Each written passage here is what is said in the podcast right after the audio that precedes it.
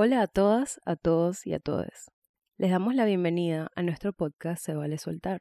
Como siempre, aquí estoy yo, Male, junto con Jesús. Hola. Y hoy vamos a tratar el tema de la depresión. Vaya temita. Vamos a... Sí, está como fuerte, ¿no? Vamos a intentar... Bueno, da igual, como siempre. Aquí el tema de se vale soltar es ser vulnerables, así que vamos a ver. Sí. Sí, y como la semana pasada hablamos de la ansiedad, pensamos que era eh, importante también tocar este tema. Claro, Eh, que, que a veces se puede pensar como que son los lados opuestos, pero en realidad la mayoría de las veces van de la mano, ¿no? Exacto. Eh, Hace unos días estaba viendo un video que decía como que la ansiedad es el, el, el primo que nadie quiere en la, en la fiesta, el primo que nadie quiere en la fiesta que la depresión tiene que llevar. Entonces, realmente, y bueno, se ha sido probado clínicamente, ¿no? Que la depresión y la ansiedad van muy de la mano. sí, son, son comórbidas, se le dice, ¿no? Como Exacto, juntas ahí. Eh, exacto. así que bueno, empezamos con un breve chequeo emocional. Ok, ¿cómo, es- cómo, cómo te sientes? Vale. Eh, ok, creo que mm, la mejor manera para explicarlo sería la, usar la palabra abrumada. Ok, Y eso me tiene bastante ansiosa porque hay muchas cosas ocurriendo en estos momentos em, que me tienen mal, la verdad.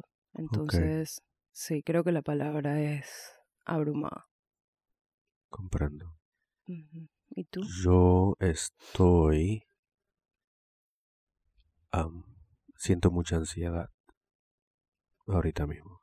Creo que eso, eso lo resume todo. Siento mucha ansiedad. Tengo algunos estresores ahí dando vueltas y, y algunos eh, gatillantes, gatilladores, gati- whatever, eso. Y bueno, estoy bastante ansioso, la verdad. Pero también estoy emocionado porque, porque hoy estamos grabando con micrófonos nuevos, así que Bueno, sí, eso me algo muy importante muy y importante. especialmente para ti. Exacto. Yo estoy feliz con esto, así que bueno. Nos regalaron estos micrófonos, lo cual Sí, es increíble. sí, Y, muchas gracias. y sí, tienes razón, es algo para lo, para lo cual estar agradecido y contento. Exacto. Ok, entonces, vamos, primero eh, empezamos con una definición, ¿no? De la depresión. Voy a leer una definición bastante, eh, un poco larga, pero creo que, que abarca bastante como lo que es la depresión. Y bueno, ya después vamos a hablar más a fondo, ¿no? Ok, La depresión es un trastorno emocional que causa un sentimiento de tristeza con- constante y una pérdida de interés en realizar diferentes actividades. Bueno, también ha sido denominada trastorno depresivo mayor o depresión clínica, como nosotros sabemos, y es algo que afecta tanto los sentimientos como los pensamientos y el comportamiento de una persona. Y eh, eh, incluso puede causar una variedad de problemas físicos y, bueno, claramente emocionales. claro, Em, creo que lo importante es decir esta parte como de que no es solamente una tristeza pasajera, claro, y no es una debilidad, sino no, que es, es realmente un trastorno, una enfermedad. Y eh, eh, yo creo que la reacción que muchas personas que no la han vivido tienen a ello está bastante juzgada, o sea, viene desde un juicio, ok, está bastante sesgada, era lo que quería decir. Eh, viene desde un juicio y yo creo que es importante hablar de este tema, pues de que no es falta de carácter o, falta de fuerza de voluntad, sino que es, es, es algo clínico sí, y, y no solamente la tristeza que quizás podemos tener en, en algunos momentos. Es una constante tristeza que te va cambiando tu forma, como acabo de decir, tu forma de pensar, de sentir, de, de comportarte, tu cuerpo, todo, todo cambia. claro. Es una cosa bastante física, no es solamente, no es solamente fuerza de voluntad. Y mm, claro, a mí Y bueno, eh, a mí, aquí acá lo, lo hablamos un poco antes de, de empezar acá el, el episodio. Eh, este tema como de ir pasando por las diferentes características, por así decirlo, que tiene la depresión, eh, según los manuales de, según los cuales que se utilizan para diagnosticarla y eso. Bueno, la primera parte es esto, el, el, tema del estado de ánimo, ¿no? El estado de ánimo deprimido. Y, y cuando yo, yo pienso cuando hablamos de deprimido, tipo estado de ánimo deprimido, estamos hablando de, de, de este, como se le dice, un desgane, como que andas desganado por ahí, como que te, sientes como un peso encima. Eh, una cosa importante me pareció es que en niños y adolescentes, yo diría que incluso en adultos también, ese estado de ánimo puede ser irritable. O sea que muchas veces la, irritabilidad excesiva en algún momento puede ser un indicio de, de que estás pasando por un estado depresivo o por un episodio depresivo. Y mm, este, este estado de ánimo, o sea, para mí es como... Yo, eh, yo he pasado por depresión, eh, hace unos años eh, fui diagnosticado porque estaba en un episodio... Ah, estaba en un episodio mayor depresivo, depresivo mayor, entonces em, que gracias a terapia, medicamentos y demás pude salir adelante de eso, ¿no? Todavía me cuesta igual. Pero entonces, en cuanto a esto del estado de ánimo, para mí yo lo sentía y, lo, siento como, como si tuviera un... Yo, recuerdo, hay una, una película, no me acuerdo cómo se llama, pero había un gigante y entonces había un montón de las personitas que ya no me acuerdo si es que él era gigante y las personas eran normales o si las personas eran diminutas y él era una persona normal. Pues la cosa es que empiezan a tirarle un montón de cuerdas alrededor de los brazos de un lado a otro como para amarrarlo al suelo.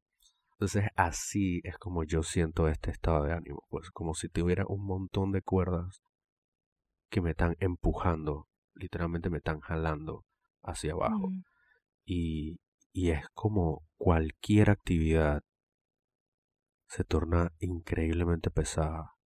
Levantarse de la cama y haces un desayuno, o sea, cualquier cosa te cuesta el triple, porque es como... Y esto también otra cosa, yo me acordaba, yo, yo siempre me acuerdo en Dragon Ball, en Dragon Ball, eh, a veces los manes que para entrenar, por ejemplo, de que Picoro él mantenía que su ropa pesaba un montón. Para, y siempre andaba con la ropa que era que súper foco pesada. Para, de que para que cuando fuera a pelear se quitaba la ropa y era más ágil, ¿no?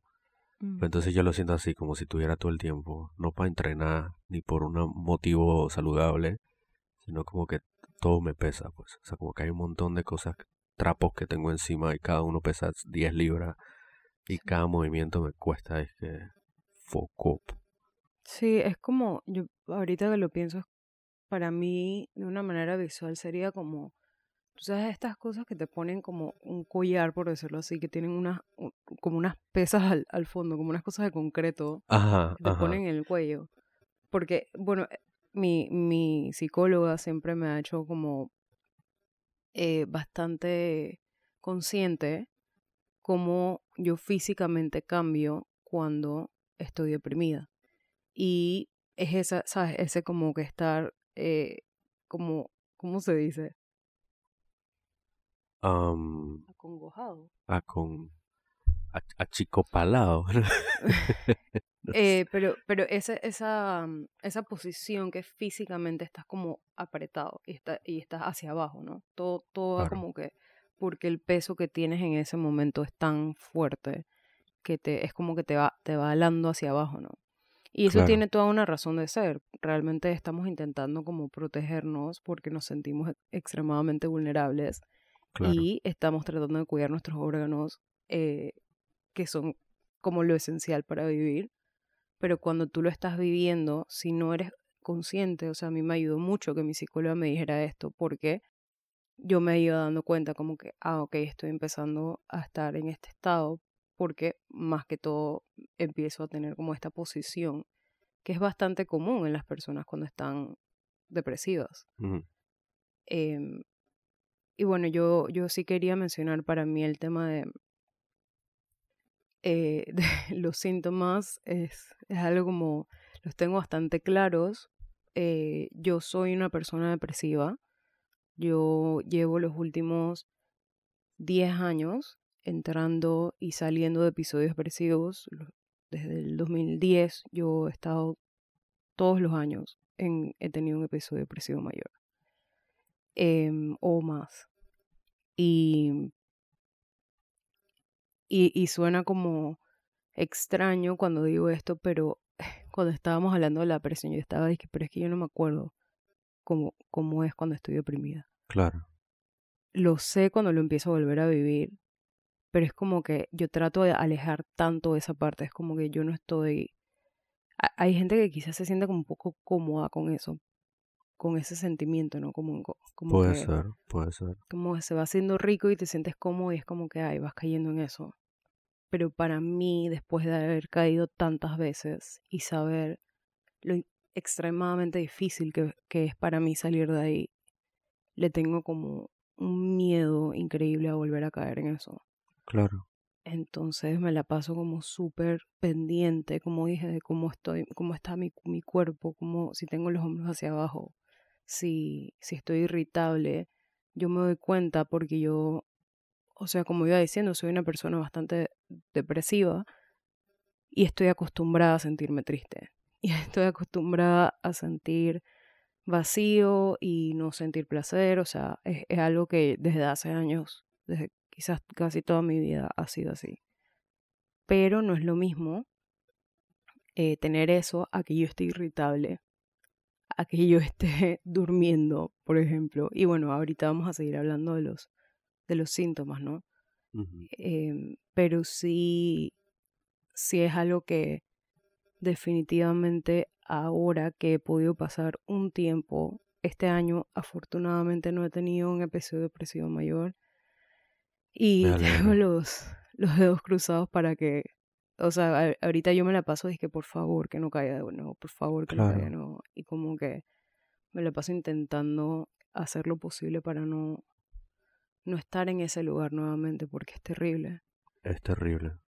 Y bueno, por eso decía que estoy abrumada. Para mí este tiempo especial y eh, agosto es, especialmente difícil y septiembre más porque viene mi cumpleaños hay personas que eso les, les, les emociona y como que les, ¿sabes? Disfrutan cumplir años y demás. A mí eso por alguna razón me trae más depresión.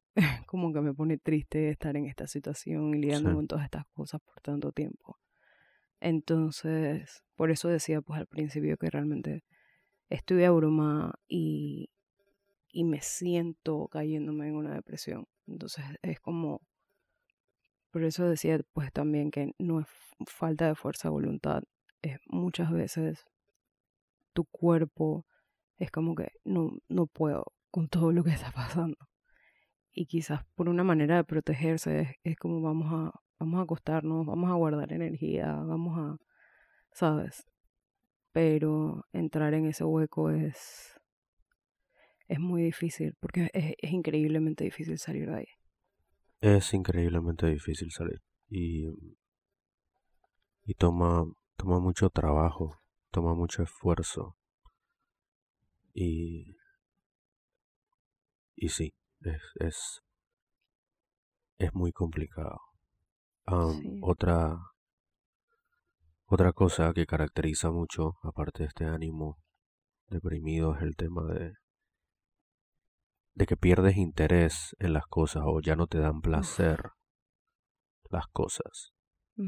Y esto, em, para mí, yo he notado que es la, la, cosa que más me cuesta como identificar, em, porque es algo como que puede pasar desapercibido precisamente por el primer punto, ¿no? Como que el estado de ánimo deprimido, como que estás, eh, estás echado, estás ahí. como que estás cansado todo estás cansado, entonces como que eso a mí me hace como que no le preste mucha atención a las cosas que están pasando a mi alrededor o incluso las cosas que están pasando en mí. Entonces, me han pasado, por ejemplo, que me dicen, hey, hace rato que no, que veo que no subes una foto. Y entonces ahí es donde me cae, me cae el 20, como dicen, como que, oh, eh, no estoy haciendo una actividad que me da placer. A mí tomar fotografías me, encanta y es una cosa que, que, que es muy parte de, de mí, pues. Esa es una de las cosas que más placer me da. bienestar. una de las cosas que más suman a mi bienestar, una de las cosas que más disfruto. Y yo con el tiempo me he dado cuenta o he podido darme cuenta de que cuando dejo de tomar muchas fotos o algo así, eh, es porque estoy probablemente deprimiéndome. Mm. Entonces, esa, esa falta de interés o esa o la incapacidad de, de hacer algo que te da placer o la incapacidad de encontrar placer eh, en las cosas que normalmente te dan placer es muy complicado porque tú puedes, por ejemplo, a mí me ha pasado que he estado en un momento así y me sale un trabajo de fotografía, recuerdo eso clarito. Yo recuerdo em, claramente, eh, yo me estaba una sesión de fotos que hice en la que yo no me sentía para nada bien, yo no estaba ahí. Y ese era uno de los momentos en los que yo peor estaba en cuanto a mi depresión.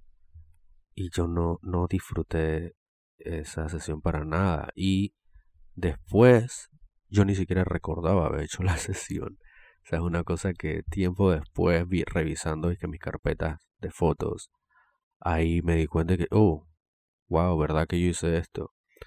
entonces me pongo a recordar ese día y yo estaba, era, o sea, yo ponía mi mejor cara y todo lo demás, pero cargar la cámara era como un peso, o sea, tenía que tomar fotos, o que tenía que pasar por el proceso de, retocarlas y demás, era como que... Un proceso para mí es, es, mágico, me encanta, me fascina, o sea, eh, la depresión lo convirtió en un peso increíble sobre mis hombros. Entonces, eh, es importante también esta parte que digo de, que a mí me, mencionaban esto, porque muchas veces, como digo, uno no se da cuenta, pero las personas que están a tu alrededor sí.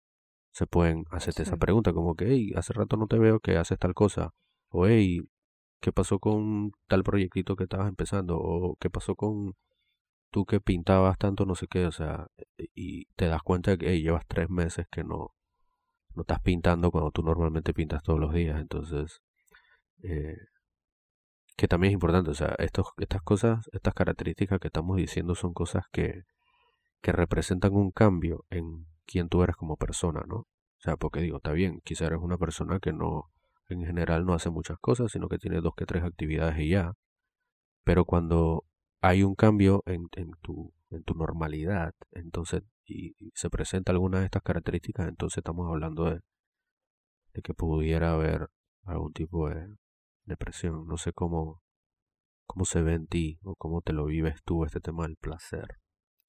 Bueno, yo ahorita que estás diciendo esto como de que otras personas te dan saber, yo a mí me pasa lo contrario, porque es como que las personas en mi vida están acostumbradas a que esto me pase y que yo de repente me pierda y que de repente les diga estoy súper mal, sorry que no les puedo contestar, sorry que no puedo salir, eh, em, me deprimí y es como que bueno, ya, como que la historia de siempre.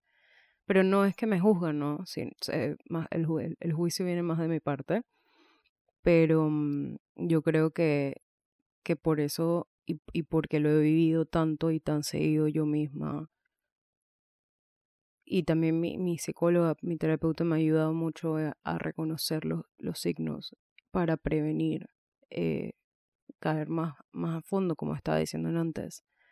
Entonces el tema de, del placer, yo lo vivo mucho como la falta de placer, mejor dicho, es como que las cosas que me cuestan normalmente, pero que de alguna manera me, brindan un poquito de satisfacción, me empiezan a, ya dejan de, darme satisfacción el poquitín que antes me daban y, entonces empieza empiezo a estar irritable y, y es como que no importa si cambio de actividad y busco otras cosas que, que normalmente me traen placer, es como que no, no, no sale, no, es como estar vacía. Es como ese vacío que, que es, nada, nada te ayuda a llenar eso. Y más que estar triste, yo pienso que es diferente estar deprimido que estar triste, porque cuando estás triste, por lo menos. Diferente.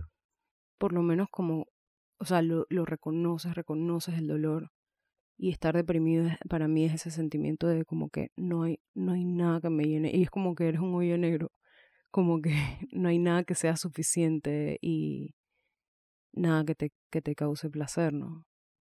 Sí, va, va mucho más allá de la tristeza, la depresión y, y de hecho, si, si uno lee que los criterios en el, en el manual es que no hay un criterio que diga específicamente que tristeza es como porque más tiene que ver con este desgane, más que tiene que ver con este ánimo deprimido. Y puede que tú no es que sientas, no te sientas triste, por ejemplo, ah, bueno, voy a hablar de mi experiencia, pues como que, porque no es que me sienta triste, porque yo estoy, puedo andar, digamos, entre comillas, chilling por ahí, y, pero simplemente como que en general no estoy, no encuentro placer en las cosas que estoy haciendo. Sí. Y eso es una cosa que me pasó bastante en la época en la que estuve peor, fue... Y, mi psicólogo me lo decía, es que mira, tú estabas pasando por un episodio depresivo mayor y aún así eh, seguías trabajando, o sea, tú nunca faltaste a nada de tu trabajo. Y yo seguía haciendo mis cosas, seguía con mis actividades, pero ahora lo, lo pienso para atrás y todo eso es como un gran borrón extraño de... Como que no recuerdo momentos placenteros de aquella época. Entonces, es difícil porque tú no te das cuenta de que no estás sintiendo placer. O te das cuenta, pero no lo puedes controlar igual. Y tú dices, ok, voy a hacer esta cosa que me gusta, pero la haces y si es que suma suficientemente, suficiente fuerza para hacerlo, lo haces, pero sin sentir ese placer, pues. Sí, como sin vivirlo realmente, es como ese... Bueno, ahí está el tema de la disociación, que es algo de lo que he estado aprendiendo bastante últimamente, porque quizás eventualmente entraremos más y pudiéramos hablar de este tema, pero para mí es como el momento de, los momentos en los que he estado deprimido son como, como tú dices, un borrón en mi mente.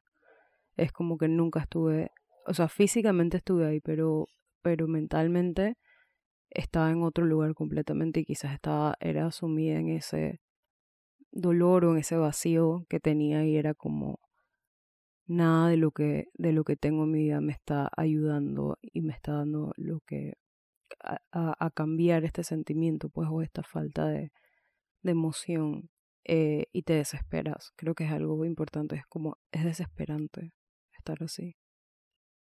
Es realmente desesperante porque no, no tienes control. O que es una cosa bien importante acerca de, de, este, cuando es un trastorno o cuando es un episodio igual, también involucra una parte de un desequilibrio químico y tu cerebro, o sea, tu, tu fisiología no puede actuar de otra forma. Sí, no estás produciendo las cosas que necesitas para para estar, para poder pararte, para poder sentir placer, para poder sentirte energizado, lo que sea.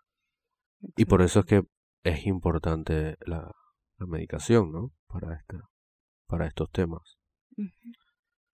eh, otro punto eh, que me llama la atención porque ahorita que lo, lo vuelvo a leer me, me ha puesto a pensar, es el tema de la pérdida de peso o ganar peso sin hacer ningún tipo de dieta.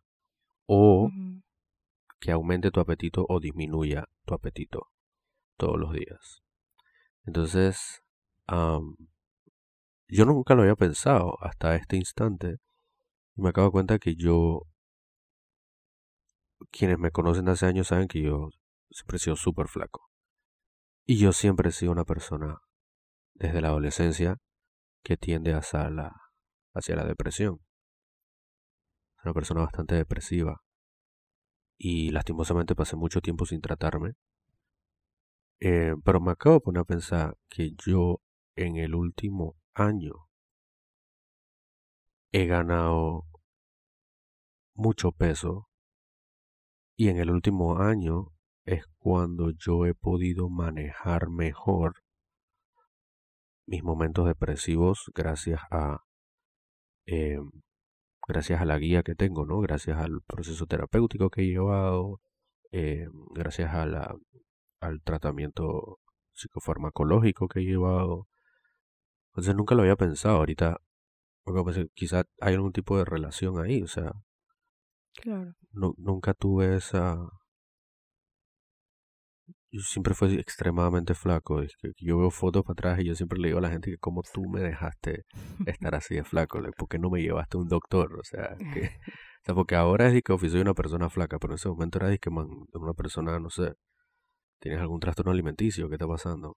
Pero bueno, los trastornos alimenticios no todos se ven igual. No, claro, definitivamente, no, no, no, no se ve para nada igual. No, claro. No que estabas como esquelético. Por estaba esquelético, exacto, estaba esquelético. O sea, era una cosa que yo dije, wow.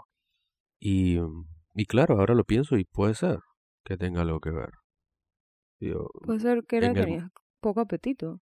Puede ser que tenía poco apetito. Pero bueno, yo siempre comí mucho, pero siempre recuerdo que no, no. Por ejemplo, yo nunca desayunaba. Hasta mm. hace pocos años empecé a desayunar. Entonces son como cosas así. Eh, pero bueno, qué sé yo. Yo también tengo síndrome de colon irritable, así que puede ser por eso también, pero... Eh, pero digo, eso lo tengo desde siempre y en el último año es que he subido de peso de una manera como que se nota la diferencia, es que foco. Y no sé, acabo, literalmente como que estoy teniendo esa realización ahorita mismo, como que capaz, y, capaz y algo tenía que ver. Loco. Eso pasa, yo creo. Mm. Yo, yo bueno, pues yo sí definitivamente apenas yo...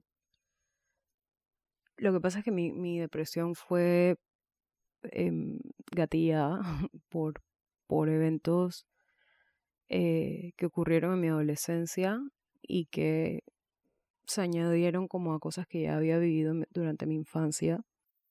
Em, pero además de eso también tuve muchas pérdidas durante un periodo muy corto, eh, pérdidas significativas para mí. Eh, y yo en el periodo de un año subí demasiado de peso. Em, y bueno, eso me causaba, pues incluso me sentía como, ¿cómo se dice? Me sentía avergonzada de mi cuerpo y menos salía, entonces peor se hacía mi depresión y, entonces eh, menos. Lo que pasa es que yo tengo el metabolismo muy lento. Mi, mi familia eso es, algo común. Em, entonces no tiene tanto que ver con cuánto como, porque yo casi siempre he sido bastante, o sea, de comer bastante saludable. Pero como no me movía, em, pues me la pasaba en cama y obviamente mi cuerpo iba acumulando grasa y después inició todo este, un tema de atracones por la ansiedad y bueno, como dijimos, son primas y la comorbilidad es algo que quien lo ha vivido puede, puede hablar de eso bastante, bastante bien, que no es como que sales de uno y entras en otro, es algo que va todo junto como un paquete. Pero sí, definitivamente creo que para mí es, no es necesariamente una o la otra, es como que a veces pierdo apetito por mucho tiempo y de repente eh, no es tanto que tengo mucho apetito, sino que simplemente estoy demasiado ansiosa y necesito como saciar ese vacío. Entonces, eh, los últimos años he estado tratando de, siendo saludable y teniendo una mentalidad más sana en cuanto a mi cuerpo y en cuanto a la alimentación y demás. Em, igual he estado intentando como bajar el peso que, que gané gracias a mi depresión. Yo te lo, yo te lo he mencionado, yo tengo muchas estrellas. Em, y especialmente en, en, mis brazos, y yo siempre me he avergonzado mucho de mis brazos. Pero ahora especialmente como que cada vez que las veo me recuerdan a todas, todos estos procesos depresivos que he tenido. Y bueno, tú me dices, claro, es, parte de mi historia y es como...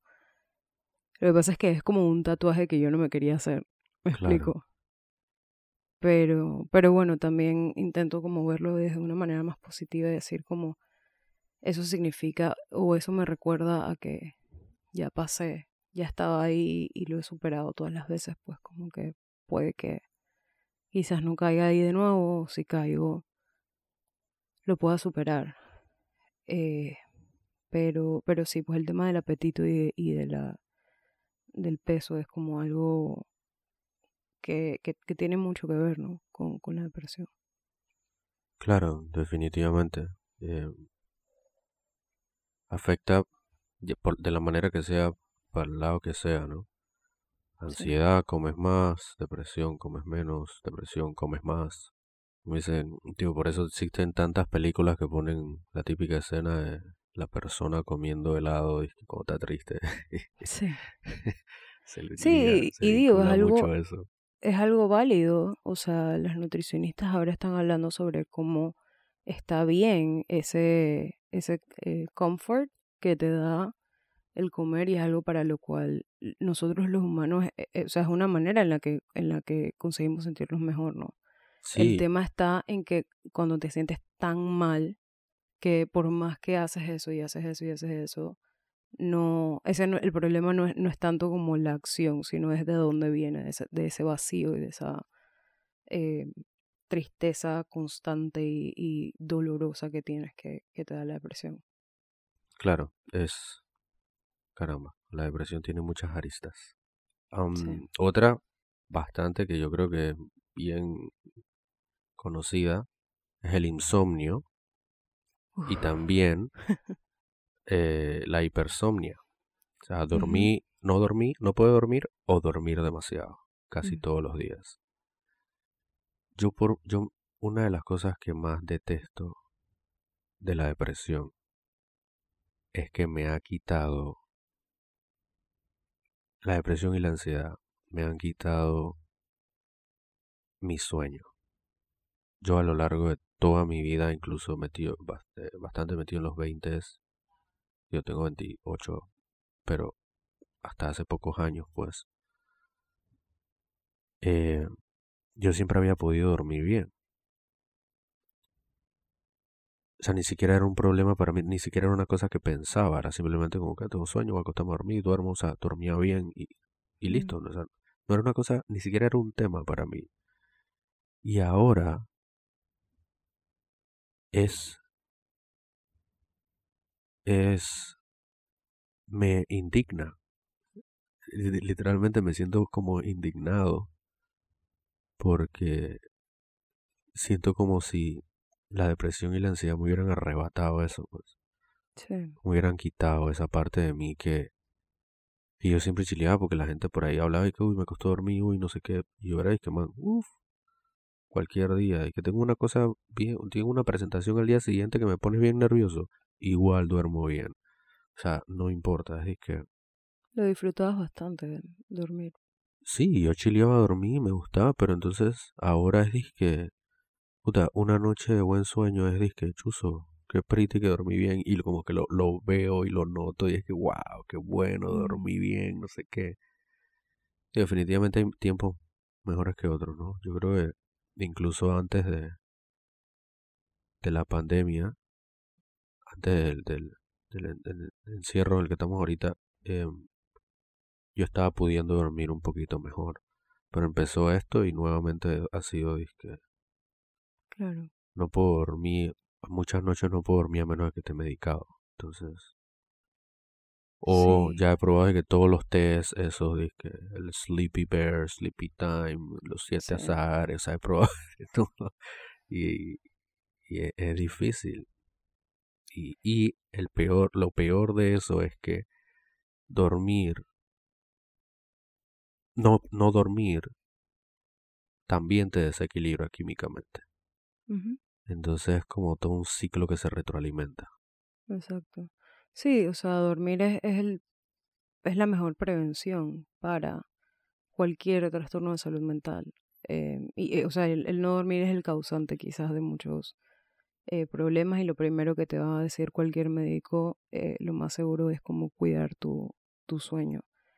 Em, yo por mi experiencia soy todo lo contrario de tu historia y yo no, nunca he podido dormir bien, em, quizás desde que era bebé, ni siquiera sé si cuando era bebé, porque me he enterado por mis papás que yo me salía de la cuna para caminar por ahí en la noche.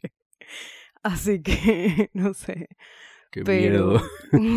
sí. Eh, pero, mm, pero sí, yo todo lo que, o sea, yo no recuerdo como un tiempo en el que yo pueda decir que dormía de una manera em, satisfactoria, por decirlo así. Y cuando empiezo a tener depresión, o sea, eh, ya, ya había estado tomando medicamentos y luego cuando empieza mi depresión me la pasaba dormida. Yo creo que en el episodio anterior lo hablé, que yo el último año de la, de la escuela me la pasé dormida. O sea, me la pasé dormida, de que todas mis amigas me dicen que es que era algo increíble. Tú nada más te despertabas para hacer ejercicios y si te hablaban y si no, una vez te dormías y llegaba a mi casa y me dormía. Y era como, yo creo que de una manera es, es, mi, es mi modo como de evitar lo mal que me siento, evitar sentirme mal. Eh, pero definitivamente funciona como un escape, ¿no? A sí, veces. Sí, definitivamente. Y los últimos años, em, yo tuve un periodo específico en el que sí fue como que, que como decían antes, pues que me la, me la pasaba en cama estaba prácticamente catatónica. O sea, yo me iba a dormir a las 8 de la mañana, me despertaba a las 2 de la tarde porque tenía que buscar a mis hermanos. Yo me había salido de la universidad porque definitivamente estaba demasiado deprimida y no iba a ir solamente para tener ataques de pánico y reprobar. Así que con, con mi equipo médico, por decirlo así, mis papás decidimos que, que yo necesitaba como un tiempo para mejorarme. Em, y, y, bueno, pues me despertaba a las 8 de la mañana porque no podía dormir durante la noche. Es algo que, que yo, es algo muy característico de mí. Yo no puedo dormir eh, naturalmente durante la noche a menos que esté extremadamente cansada. Y, y bueno, durante este periodo era, me la pasaba todo el día acostada en cama viendo películas o usando Tumblr. También me doy cuenta que estoy bastante deprimida porque empecé a usar Tumblr. Pero bueno, eso, es una de mis características. Es importante que em uno logre ver esas cosas, ¿no? Porque en cada uno, o sea, si bien son como criterios generales, no generales, sino específicos de la depresión, se manifiestan de manera diferente en cada persona. Para cada uno. En cada persona. Sí. Sí, y bueno, eh, por eso pasó como este periodo eh, de uno o dos años en los que no hacía nada más que dormir y después yo, yo misma dije, yo necesito algo como para, para salir adelante y empecé a trabajar. Y eso me ayudó un montón como a, a tener un propósito, porque eso era lo que me pasaba, no tenía un propósito para el cual despertarme.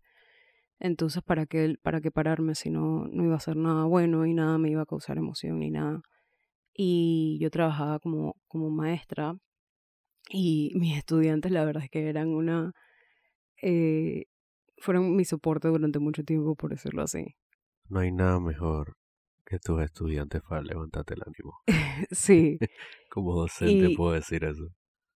Sí, y, y, la verdad es que trabajar como maestra de preescolar, yo puedo decir que para el, quien tiene la vocación es, o sea, los niños tienen, salen con sus locuras y, y, su inocencia y todo, es como, eh, realmente es como una dosis de, de felicidad que te dan y cada día es algo em, nuevo también.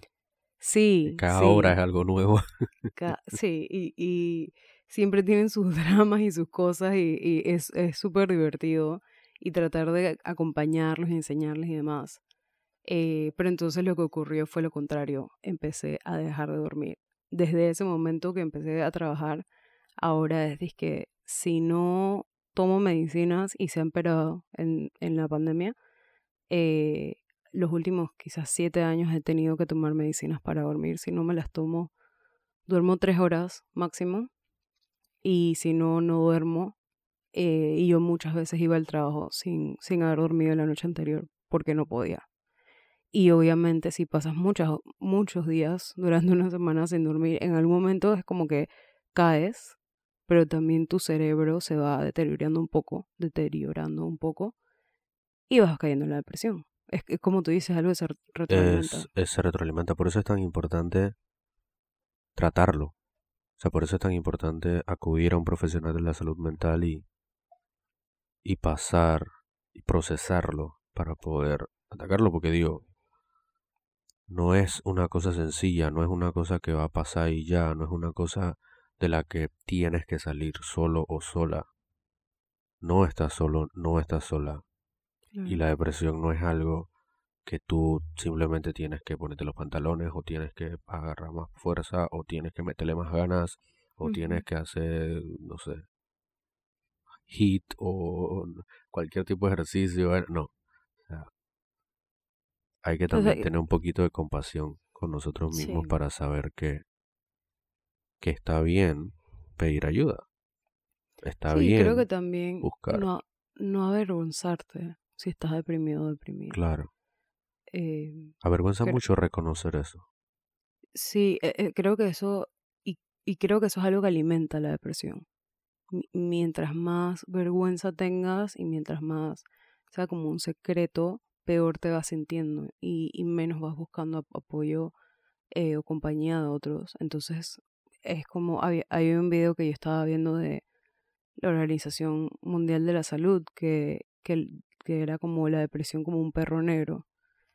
Y, que te acompaña y que te había una cosa que se me quedó muy marcada que era como que te alaba la ropa y te da como que te va tumbando hacia abajo es que así se siente físico que exacto que es como así es como nos lo vivimos muchas veces quizás pero mm, pero pero sí o sea como que yo creo que la vergüenza es como que es el alimento para ese perro negro no sí y es, interesante que, es interesante que lo menciones porque justamente eso lo de la culpabilidad es otro de los criterios. O sea, es otra de las características básicas de la depresión. Eh, sentirte inútil o culparte a ti mismo demasiado. Sí. Este proceso de autolatigarte, el autosabotaje, todo esto, cree que tú tienes la culpa de estar así, cree que tú tienes la culpa por las cosas que están pasando a tu alrededor. Eh, en un episodio, no recuerdo ya cuál, eh, pero yo hablaba de este tema del, del, del velo que después cuando nosotros conversando me tú me hablabas de estos lentes negros de, de, sol y ves toda la realidad a través de eso, ¿no? Entonces empiezas a ver la realidad así, empiezas a ver la realidad de esta manera y empiezas a tirarte culpa a ti, empiezas a culparte a ti de, todas las cosas malas que están pasando y empiezas a percibir. Recordemos que los sentidos son una cosa, pero cómo tú percibes la información que te llega por medio de los sentidos depende enormemente de tu estado mental. Si estás en un episodio depresivo vas a percibir las cosas de una manera muy fea y te vas a empezar a culpar a ti mismo, a ti misma y... Sí, muy negativa. Y empiezas en esto, tú me has dicho mucho, el, el, shame storm, ese tema, ¿no? Del que habla quién? Brené Brown. Brown. Yes. eh, sí, yo creo que el tema es y, a mí me da risa acá porque cuando, cuando tú me preguntas, cuando tú mencionaste lo del velo negro, yo dije, mmm, esto me suenan los lentes negros de mi terapeuta y te pregunté si era ella quien lo había dicho y efectivamente, efectivamente era ella cuando fue mi profesora. eh, a mí me encanta esa, a mí me encanta esa quizás analogía que ella utiliza porque lo hace más, lo hace mucho más fácil como imaginártelo y es, es como esa percepción negativa, es como estos lentes negros, ¿no? Entonces la percepción negativa no es solamente hacia el mundo exterior, sino hacia ti mismo también y hacia el futuro. Eh, y es como que todo se vuelve negro. Y sabemos que la vida no es blanco ni negro, está en grises y hay muchos colores y demás, pero cuando estás deprimido o entrando en una depresión es como literalmente todo lo que ves es negro. No puedes ver más. Todo está teñido de ese negro encima y, y no hay es como una mancha, como si tuviera caído un balde, ni siquiera de pintura negra, es como un balde de, o sí, quizá la pintura, pero esa pintura de aceite, que es un dolor de sacártela es que dificilísimo, así es. como alquitrán, dije. Como alquitrán, exacto, que te caiga, sí, estaba pensando en la palabra tar en inglés, pero no me acuerdo cómo se decía en español. Eh, sí, creo que es eso, ¿no? Alquitrán, el petróleo, dije, que te caiga petróleo encima directo y que es como... Te pesa. Sí, te pesa. Te, pesa y, y, y, te vuelve muy negativo. Y negativa, ¿no? Y justamente ese, ese peso eh, genera esta sensación de fatiga o que no tienes energía, que también es otro, otra característica. O sea, que, eso que te sientas cansado de la nada. Por ejemplo, yo soy una persona muy que bompiri bompiriando por ahí, que hyper de la nada me, me, me super activo y es como y pero pero yo sé que estoy deprimido cuando de la nada empiezo a sentirme cansado. Es que me acabo de despertar, estoy cansado. Y acabo de dormir 10 horas y estoy cansado. Mm. Y estoy en camino al trabajo y estoy cansado. Y mi trabajo es una cosa que yo amo. O sea, a mí me encanta enseñar. A mí me encanta y cuando yo entro, cuando yo entro a los salones a darle clases a los chicos es que es como un outlet para mí. Yo te lo he comentado. Es algo que te da energía. Es algo que me energiza. Entonces, eh, hay días en los que yo yendo a eso, yo estoy, digo, ahora, este último año, por ejemplo, nuevamente gracias a las herramientas que me ha dado mi psicólogo en la terapia, como que yo puedo pensar en la mañana, yo me levanto y no tengo ganas de nada, no tengo energía, pero yo sé cómo afrontar más o menos eso, porque, porque pienso, ok, yo sé la energía que me va a dar esto en tal momento. Claro. Sí, yo creo que por eso es tan importante no estar conscientes de cuáles son los, los signos eh, y los síntomas y, y como dice mi psicóloga, quizás intentar quitarte ese, esos, o sea, tratar de enfocarte en lo positivo y tratar de enfocarte en poco a poco ir haciendo cambios en, en tu conducta eh, para, para efectivamente pues no caer tan fondo, porque ese es el tema, es, es como arena movediza. Entonces es como que primero vas metiendo el pie y si logras darte cuenta puedes sacarlo a tiempo, pero si no, quizás... Te va consumiendo. Exacto. Te vas hundiendo. Cada vez es más difícil. Cada vez es más difícil eh, salir. A medida que más te vas metiendo, pues se te hace mucho más difícil salir de eso. Sí, y también te reduce la capacidad de, de concentrarte. Y la capacidad de, tomar decisiones y la capacidad, de, casi todos los días pues se manifiesta eso y es una cosa que, que es difícil, pues es el último punto que tenía ahí como para esto del tema de, de, que te cuesta muchísimo concentrarte. Y, yo... y yo, yo he abordado muchas veces a algunos de mis alumnos y alumnas que noto que están como como idos o los noto que están medio no, no están muy concentrados, yo noto esos cambios en la conducta. Y claro, en la adolescencia estos, estos momentos pueden ser pasajeros, pero también pueden, pueden quedarse. Y es importante como abordarlos. Y para mí es importante pues que sepan que, que sí tienen alguien con quien contar. Claro. Y eso es importante para que cualquier persona lo sepa, pues si está viendo a alguien Así no sea que tu amigo o amiga cercano, eh, pero conoces a esa persona hasta cierto punto y empiezas a notar estas cosas, está bueno si puedes. No estás obligado, obviamente, pero es, bueno si puedes eh, abordar a esa persona y nomás como extenderle la mano y hacerle saber que estás ahí. Muchas veces eso puede salvar eh, una vida, incluso. Porque otro tema del, de la depresión es justamente el tema del está pensando en, en la muerte recurrentemente. Sí. Sí, y yo, yo ahorita que estabas mencionando el tema de la, de la falta de concentración y, y demás, yo definitivamente es como que he perdido mi habilidad de, de concentrarme desde que inició todo este proceso de, de mi depresión. Em, y como se hace tan desesperante este, síntoma junto con todos los demás, quizás muchas veces terminas pensando mucho en el tema de la muerte, ¿no? Em, y muchas veces el tema es como, no es necesariamente que te quieres morir, sino que quieres dejar de sentirte tan mal como te sientes en, el, en este momento. Sí, yo siempre recuerdo eso que mm, el tema, voy a hablar de mi experiencia, con sentirme deprimido y con tener estos pensamientos de muerte, no es porque quiera hacerlo, o sea, pues es muy diferente, ¿no? como hemos dicho, el lenguaje importa. Y el lenguaje en mi cabeza es, no quiero seguir existiendo. No es una cosa de quiero matarme, no es una cosa de quiero lastimarme, es una cosa de no quiero seguir aquí. Sí, o como de no quiero vivir. Y quizás no, quiero, no quiero vivir. es como no quiero vivir así. No quiero vivir así, exactamente, porque te sientes tan mal, te sientes tan machicopalado, como dije antes, o sea, te sientes tan tirado, te sientes tan fatigado, te sientes tan cansado. Sí. Que hay un punto en el que estás como que ya no quiero, pues.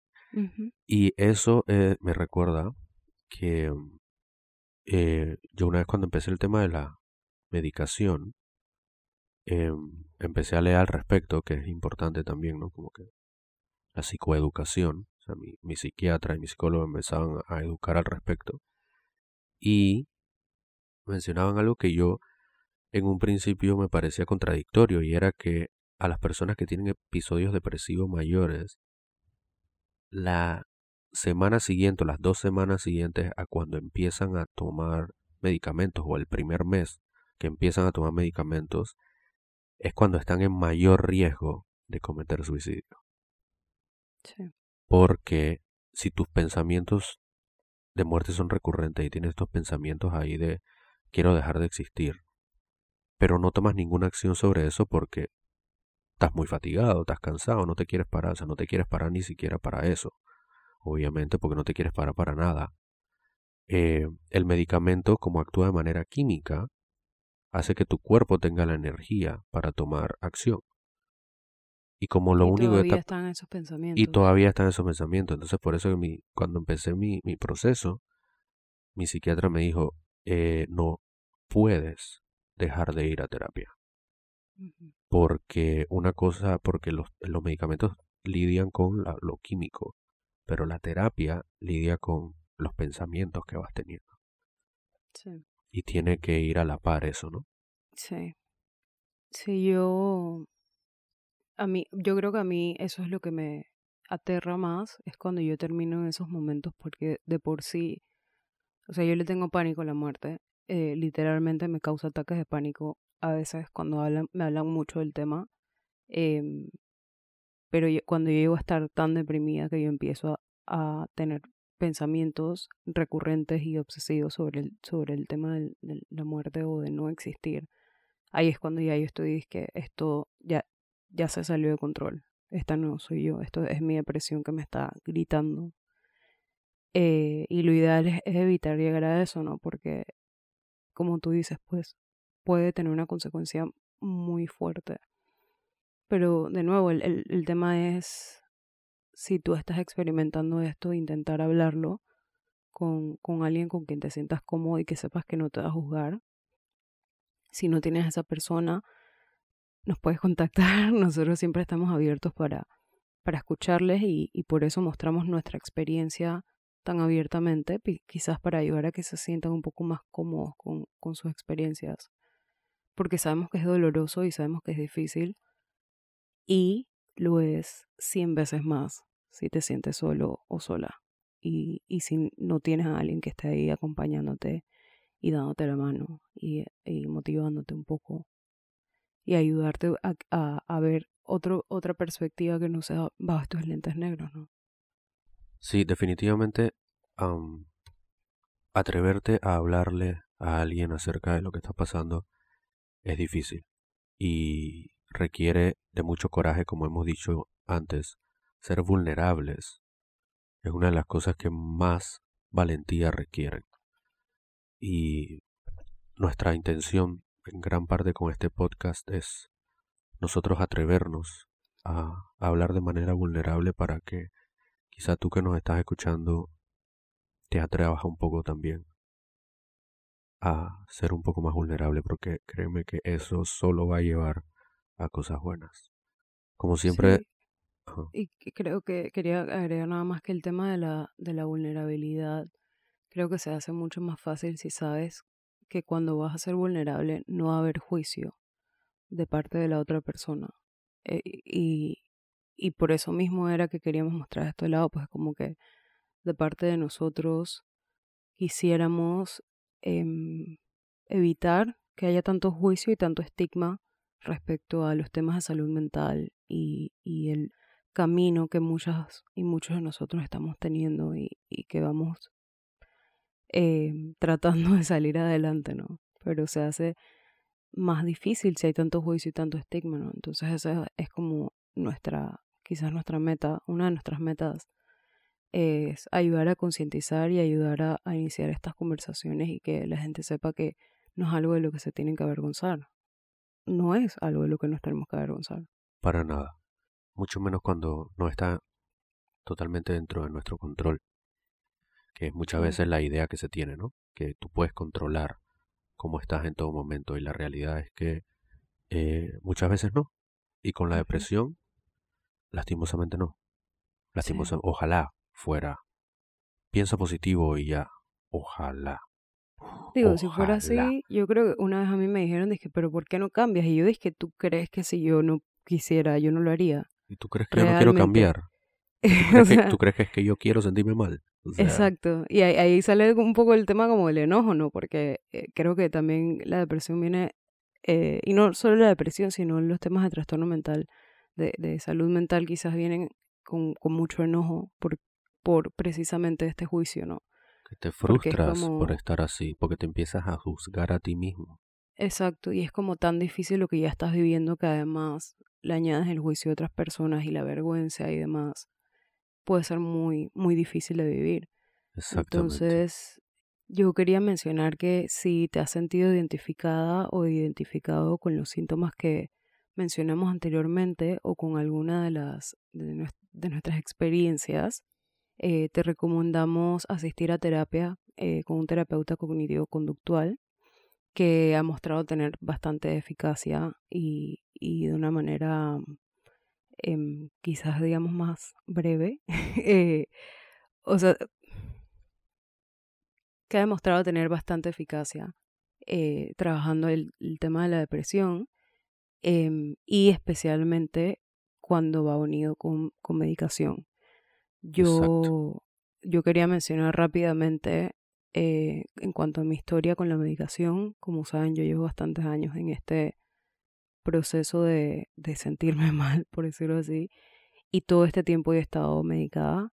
Eh, yo he tomado más de 20, 25 fármacos y diferencia, diferentes combinaciones de ellos en diferentes momentos algunos me han funcionado, otros he tenido reacciones alérgicas, otros no me han funcionado.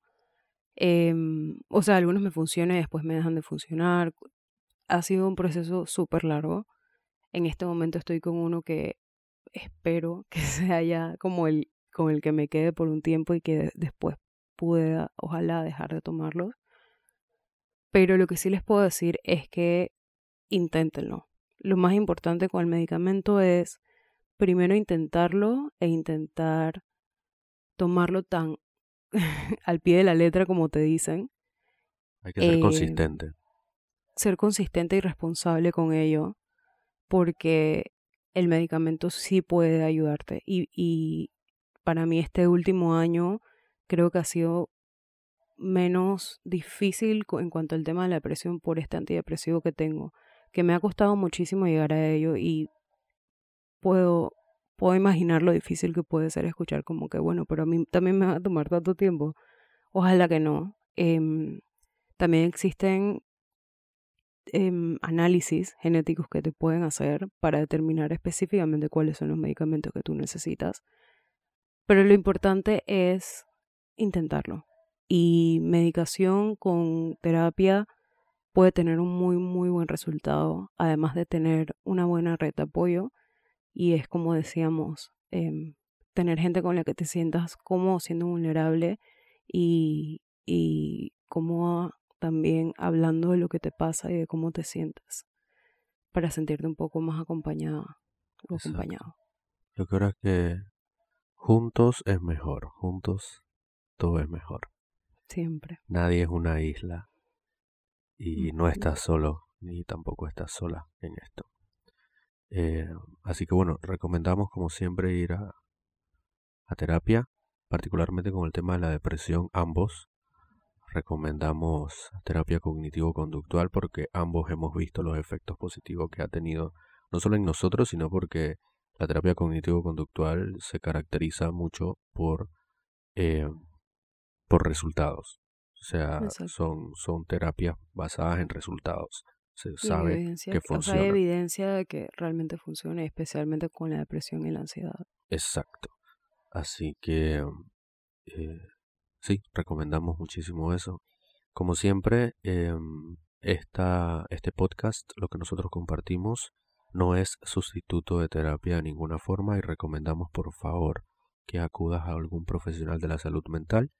Si no tienes acceso a ninguno, siempre puedes eh, contactarnos, eh, ya sea en Instagram o incluso enviarnos un email a sevalesoltar.gmail.com y nosotros podemos recomendarte personas, eh, psicólogos y psicólogas terapeutas que sabemos que tienen experiencia y tiene resultados conseguidos a lo largo de su carrera, ¿no?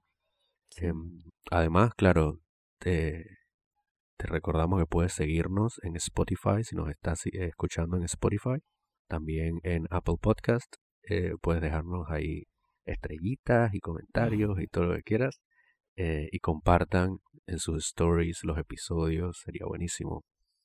Siempre pueden conversar con nosotros, recuerden que nosotros este podcast es nuestro y tú estás incluido en eso. Em, sí, o sea, nos puedes escuchar en, el, en la plataforma de su preferencia.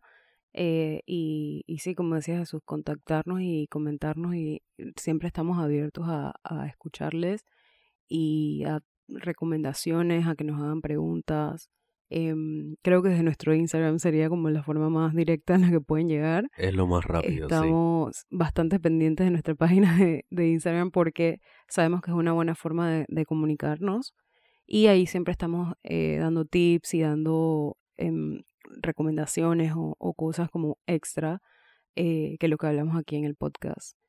Em, y bueno, ahí también en el link en la, biografía pueden llegar inmediatamente a, la plataforma de su preferencia. Em, quiero en nombre de los dos agradecerles por habernos escuchado y nuevamente recordarles que aquí estamos para ustedes y em, no estás sola, no estás solo.